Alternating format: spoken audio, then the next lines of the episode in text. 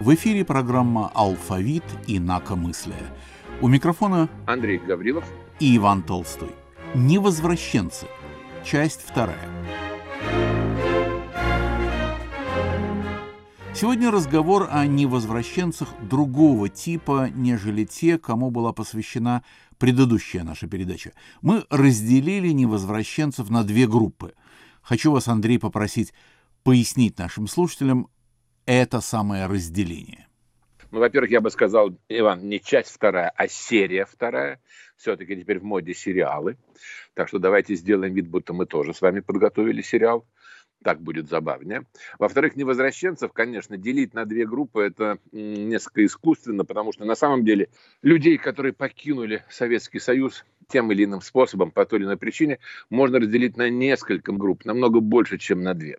А, но я согласен, что сегодня мы говорим о группе номер два, скажем так, которая, с моей точки зрения, принципиально отличается от тех невозвращенцев, о которых мы говорили в серии номер один.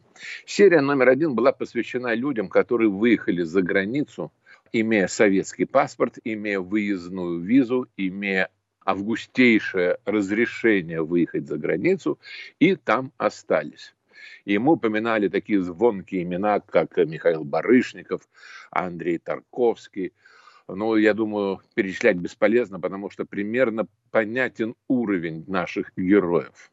Сегодняшние наши герои принципиально другие люди. Они практически все не были известны никому и не проявили себя ничем громким до факта побега из Советского Союза. Это люди, которые бежали, не имея на то ни документов, ни разрешений, которые рисковали свободой, жизнью, только бы вырваться из того концлагеря, который представлял собой Советский Союз в 60-е, 70-е, ну и даже 80-е годы. Наши герои – обычные люди. Многие из них потом стали знаменитыми, известными, стали авторами книг или героями фильмов. Но в момент побега повторяю, они были абсолютно обычными людьми. И вот это крайне интересно. Как обычные люди, я понимаю всю уязвимость этой дефиниции, тем не менее, как обычные люди готовы были рискнуть, лишь бы вырваться из СССР. Вот почему мне представляется, что эту группу можно выделить в отдельное какое-то понятие, в отдельную дефиницию. Вы со мной согласны? И да, и нет, Андрей, и да, и нет. Прежде всего согласен. У меня будет маленькое возражение, просто чуть попозже. Я надеюсь, мы до этого дойдем. А что интересно узнать вы, Андрей, читали из литературы этого рода? Вы знаете, ну я просто пересмотрел некоторые исторические издания, исторические публикации, воспоминания некоторых, я даже теперь не знаю, как сказать, перебежчиков их надо называть, невозвращенцев но это с, объединяет наши обе программы, наших героев, скажем, воспоминания наших героев. Посмотрел и некоторые вещи на самом деле или я не знал, или забыл.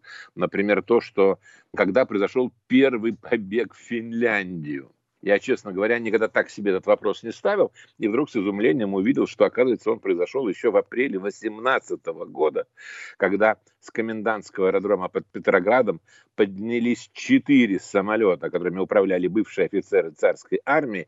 Они перелетели в Финляндию и приземлились на финской территории они покинули территорию Советского Союза без разрешения, абсолютно точно подходя под дефиницию наших с вами сегодняшних героев. Ну и то, что в 2021 году по льду с Кронштадта туда ушло более 6 тысяч моряков после неудачного восстания, да, а это тоже ведь может считаться где-то начало вот этого исхода, исхода тайного, когда люди переходили границу, а, представители прежнего режима, прежней армии, прежней элиты, самые разные, от политической до ювелиров и бирже, хотя бы, скажем так, да, переходили, сгибаясь, чтобы по ним не попали пули пограничных отрядов, уходили в Финляндию ночью или на лодках, или пешком. Их переводили и переводили полупрофессиональные контрабандисты. Увлекательнейшая, хотя, конечно, и трагическая страница истории нашей страны.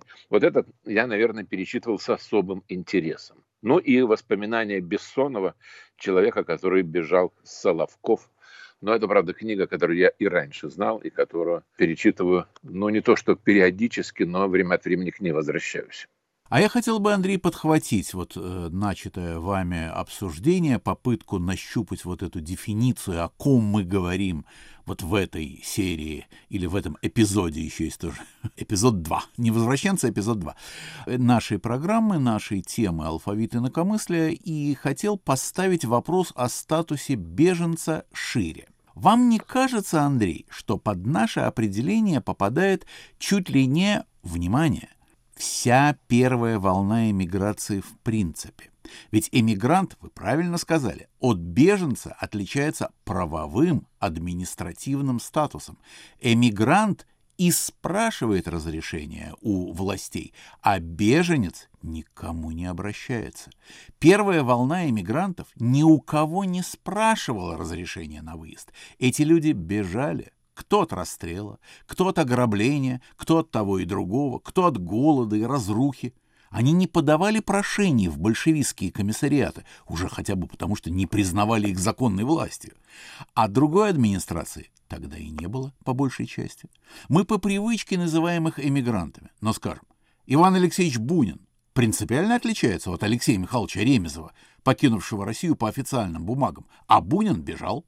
Мережковский и Гиппиус, перешедшие польскую границу, не равны художнику Юрию Аненкову, который отправился с выставкой официально в Венецию в 25 году и потом уже не вернулся.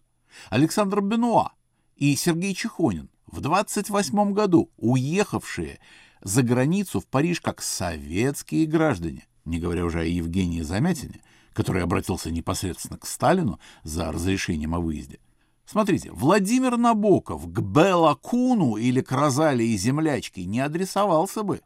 Вы, Андрей, согласитесь, что первая волна — это преимущественно беженцы и, значит, герои нашего сегодняшнего разговора? Я соглашусь и да, и нет, как вы говорите, да. Я соглашусь, что они беженцы, но не соглашусь, что они герои нашего разговора, потому что в начале нашего с вами гигантского сериала о инакомыслящих, мы немножко поставили себе хронологические рамки.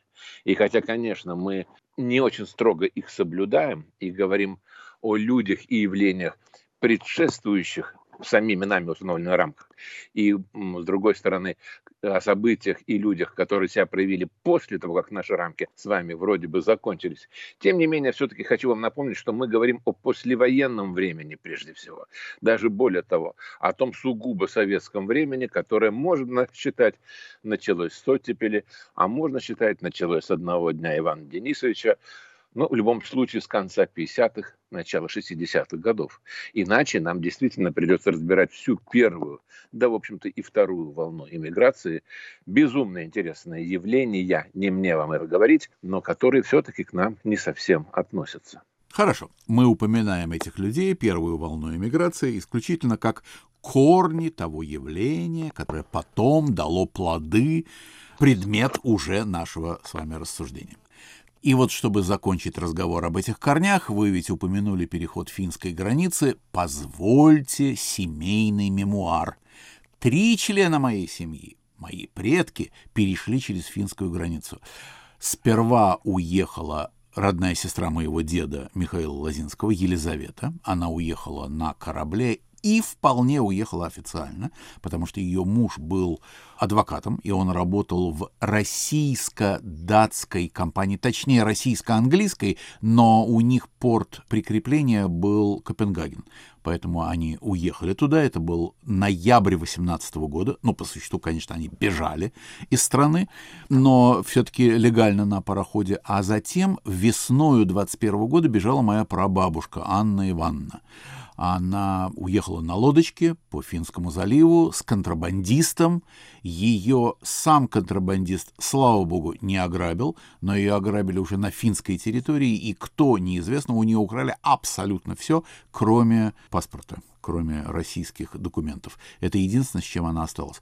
А в августе 21 года бежал брат моего деда, то есть ее младший сын моей прабабушки Григорий, который впоследствии стал переводчиком, он был специалистом по испанской и португальской литературе. Его тоже ограбили, но уже не так драматично, потому что все самое главное у него было зашито в длиннополую шубу. Вот в августе он надел эту шубу и, в общем-то, был прав, потому что холодно было ночью пересекать границу на лодке. Ехал пограничный катер, светил фонарем, поднимал волну, в камышах пряталась его лодка с человеком на веслах, э, залила водой, шуба промокла, оттягивала к низу. В общем, был полный кошмар.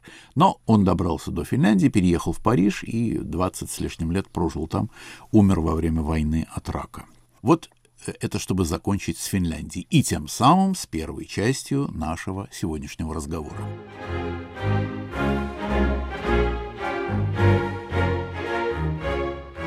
Я напомню, что на волнах Радио Свобода программа «Алфавит инакомыслия».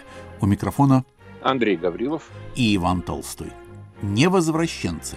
Часть вторая, серия вторая, эпизод второй.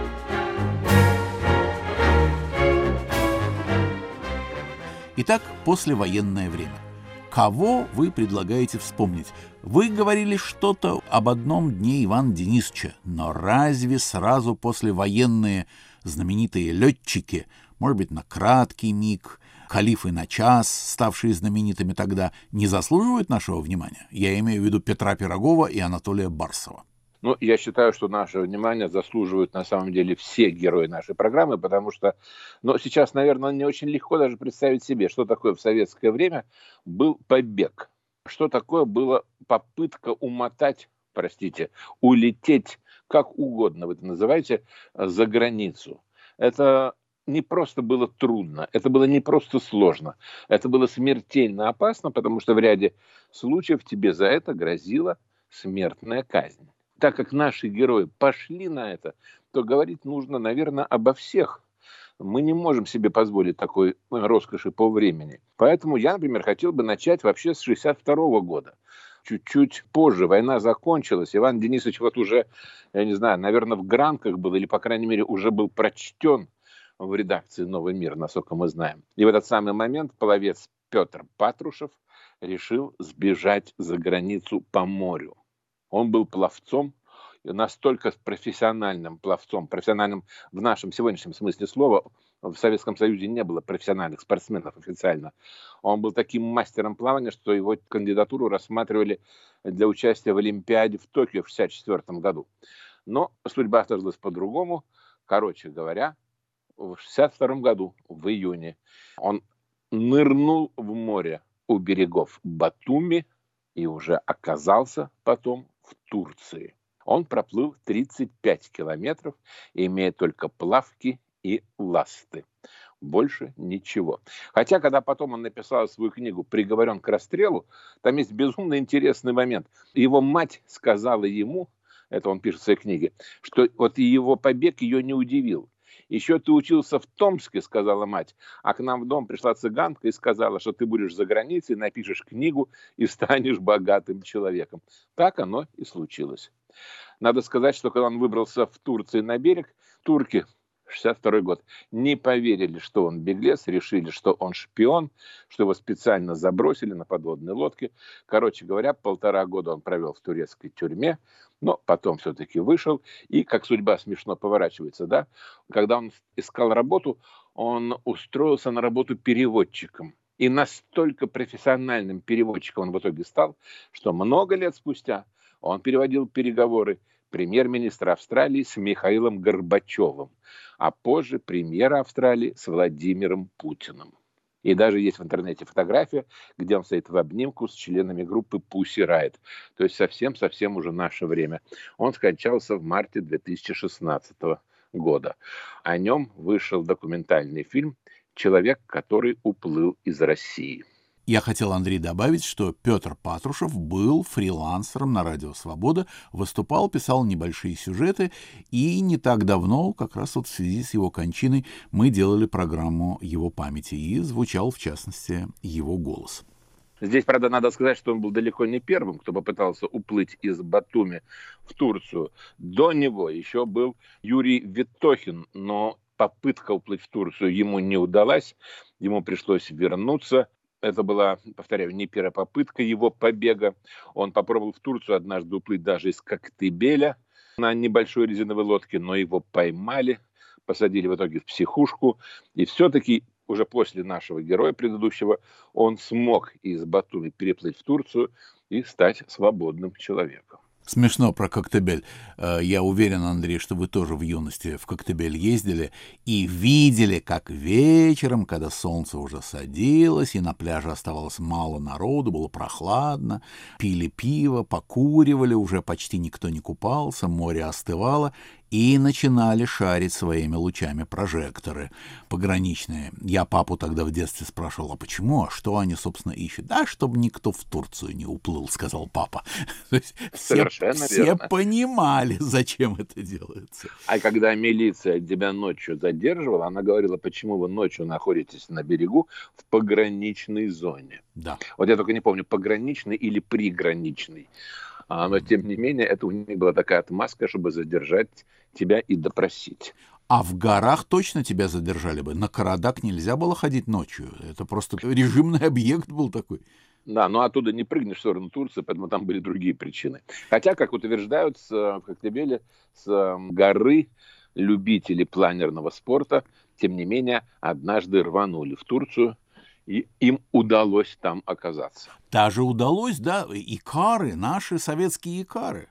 Как интересно. Вы знаете, но слухов вокруг наших с вами перебежчиков довольно много. Я обожаю слух про то, как в Австралии кок одного круизного лайнера сбежал на берег, и попытки его поймать ни к чему не привели. Плюнули на него, вернулись в СССР, там полетели головы, все. А потом прошло несколько лет, года три, и тот же лайнер снова оказался в этом порту. И моряки, которые пошли на берег пить пиво или что там, вдруг увидели его – он был поваром местного кафе, местной забегаловки. Они об этом сообщили на борт корабля. Политрук выслал туда крепких ребят, его схватили, связали ночью, притащили на берег и радостно доставили в Москву. И снова полетели головы, потому что он был нашим агентом, и он только-только удачно вписался в местную жизнь под идеальным прикрытием. Только что закончились местные проверки его, как его взяли и зачем-то похитили. Наверняка легенда, наверняка очередной миф, но мне он безумно нравится. Да, это смешная история. Ну, э, нельзя не, не назвать хотя бы, просто точечно назвать знаменитые имена перебежчиков, вот таких беглецов наших ихтиандров, Славу Курилова, это 74 год. И Андрей Помните эту зажигающую воображение историю про Лилиану Гасинскую, которая вот в Австралии, только что упомянутой, в 79 году выпрыгнула из иллюминатора. Ее называли «девушка в красном бикини». Помните такую историю? Я не только помню, до сих пор меня это ставит в тупик, потому что фотографии того времени, где она в красном купальнике, она в купальнике практически в полном, в общем купальнике, а не в бикини. Все фотографии, где она в бикини, они, которые, по крайней мере, мне попадались, они черно-белые. А фотографии, где она в красном купальнике, вот они цветные. Но, наверное, здесь не так уж важна формулировка. Помню, да, отважная наша девушка, которая прыгнула за борт, вылезла в иллюминатор. Как она позже говорила, она потому и была в одном купальнике, что иначе она в иллюминатор бы не пролезла. И в итоге оказалась в Австралии. Кстати, я не знаю, последние годы о ней вообще ничего не было слышно. Может быть, это было сознательное решение уйти от лучей славы. Вот такой, не знаю. Ну, короче говоря, надеюсь, что с ней все в порядке. Хотя не могу не сказать, что на самом деле до нее была еще одна официантка, которая намного отчаяннее была. Это был 70-й год, это было недалеко от Нью-Йорка, и наш корабль, рыболовное судно, подали сигнал бедствия, потому что одна из официанток отравилась и умирала от этого отравления.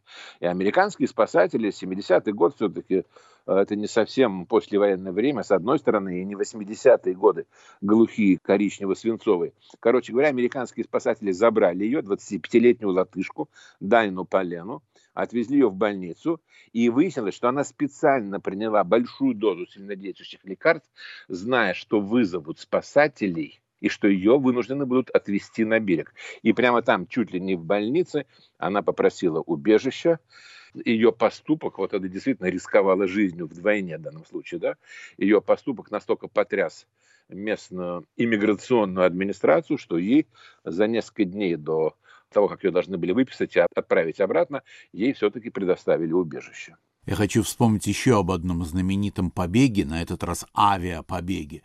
Он состоялся у многих из нас на памяти. Скорее всего, Андрей, вы тоже это помните. В 1976 году в Японию улетел на своем МИГе летчик Виктор Беленко с Дальнего Востока. Он на высоте 30 метров над поверхностью моря был недосягаем для радаров и советских, и японских. Конечно, это истинное предательство. Он сдал самолет со всей секретной документацией. Но в народе относились к этому вполне легко и беспечно. Помните, была такая шутка? Рекламный плакат. Мигом в Японию.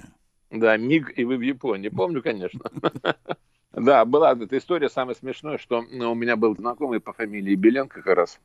И через 2-3 дня после этой истории я ему позвонил с работы и попросил его позвать к телефону. Все только обсуждали побег летчика. Тут вдруг я звоню, говорю, будьте добры, Беленко к телефону. Помню, наступила в редакции мертвая тишина. Нельзя, по-моему, не упомянуть человека, который, ну, если не был знаменит и даже особенно известен, но тем не менее чего-то уже успел добиться в допобеговой части своей жизни. Это Олег Саханевич, скульптор и поэт из Ленинграда, человек невероятной физической силы и упорства, долго тренировался, задумав морской побег, несколько раз пытался, наконец ему это удалось. И там он бежал не один, а он бежал с напарником, но между ними вышла какая-то размолвка, и они решили свои истории рассказывать так, как будто у них было чуть ли не два побега. В то время, когда... Не, не, я хочу, я хочу сказать, что фамилия напарника Гаврилов, но он не имеет ко мне ни малейшего отношения. Да-да, как и Беленко, мы поняли. Во всяком случае, историю Гаврилова я никогда не видел, как минимум, в печати, а Олег Саханевич написал и повесть, он писал стихи, он выставлял скульптуры в Нью-Йорке. Он очень известный был в Нью-Йорке человек. Ой, Иван, Иван, прошу прощения, о чем вы говорите? Гаврилов в нашем с вами родном городе закончил с отличием Академию художеств и расписал фойе в Питерском театре комедии у Акимова. Ах, это после тот чего, Гаврилов. После чего Акимов взял его на должность главного художника. Боже. Это тот, совершенно верно, это тот Гаврилов, Геннадий Гаврилов, который в воспоминаниях Саханевича в повести «Только невозможно» выведен под именем Эд, и упоминается там действительно очень мало. И действительно, между ними вышла размолвка. Но в чем Саханевич не прав, что он все это представляет как его побег, а на самом деле он бы не выдержал без напарника. Для того, чтобы лодка шла постоянно, должно быть двое гребцов. И вряд ли он смог бы при всей своей физической силе надувать в нужные моменты лодку это ручным насосом. Судя по всему, это вот было то, что теперь называют лягушкой. Да? Он бы без помощи Геннадия Гаврилова не смог. Но между ними вы совершенно правы, что-то произошло, не знаем что. До конца эта история непонятна, но не назвать Геннадия Гаврилова, по-моему, нельзя. Да, спасибо, я совершенно этого не, не осознавал. Тогда понятно, почему они были напарники, два художника, они знали хорошо друг друга в 60-е да, да, да. годы. Да. Но да, Олег Саханевич э, прославился еще больше не э, своими собственными успехами, а тем, что он стал героем одного знаменитого музыкального произведения. И, по-моему, Андрей, мы должны с вами к нему наконец-то перейти. Ну, мы не можем просто к нему не перейти у Алексея Хвостенко есть песня, посвященная как раз нашему герою. Как говорят очевидцы, он ее исполнил однажды в присутствии самого Саханевича.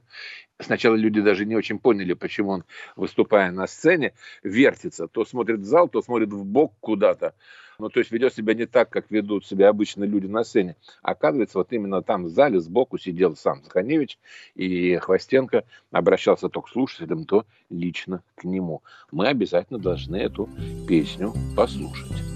Море черном плывет Россия Вдоль советских берегов Волны катятся большие От стальных ее бортов А советских полей Дует гиперборей Поднимая чудовищный понт Саханевич встает, в руки лодку берет И рискует он жизнью своей. Библейский пророк Иона. Под корабль нырнула Саханевич таким порядком Начал доблестный свой побег. Девять дней ночей Был он вовсе ничей, А кругом никаких стукачей На соленой воде Ограничен в еде Словно грешник на страшном суде. На турецкий выходит берег Саханевич молодой. Турки вовсе ему не верят, Окружая его толпой. И хватают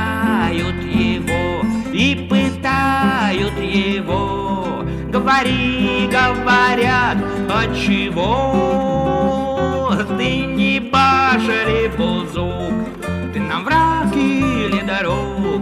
И откуда свалился ты вдруг? Плыл, приплыл я сюда по водам Как персидская княжна От турецкого народа Лишь свобода мне нужна. Я с неволи бежал, я свободы желал, Я приплыл по поверхности вод. Я не баша, не бузук, я не враг и не дорог, И прошу не чинить мне невзгод. Турки лодку проверяли, удивлялись веслам. И героя соблазняли, чтоб увлечь его веслам. Если ты, говорят, десять суток подарят, А мог не есть и не пить и не спать, То тебе, через тысячу лет Даст такое, что лучше не взять. Нет, и вождь, турки лодку, не дивитесь веслам. Лучше вместе выпьем водки, лишь свобода наш ислам. В нашей жизни одно, лишь свободы вино, И оно лишь одно мне мило. Мне свобода мила, вот такие дела, И прошу не неволить меня. Возле статуи свободы Ныне здравствует Олег.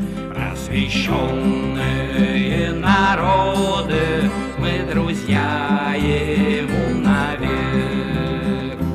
Лишь такими, как он, от начала времен Восхищается наша земля. Он прославил тебя, и меня, и тебя, Смело прыгнув за борт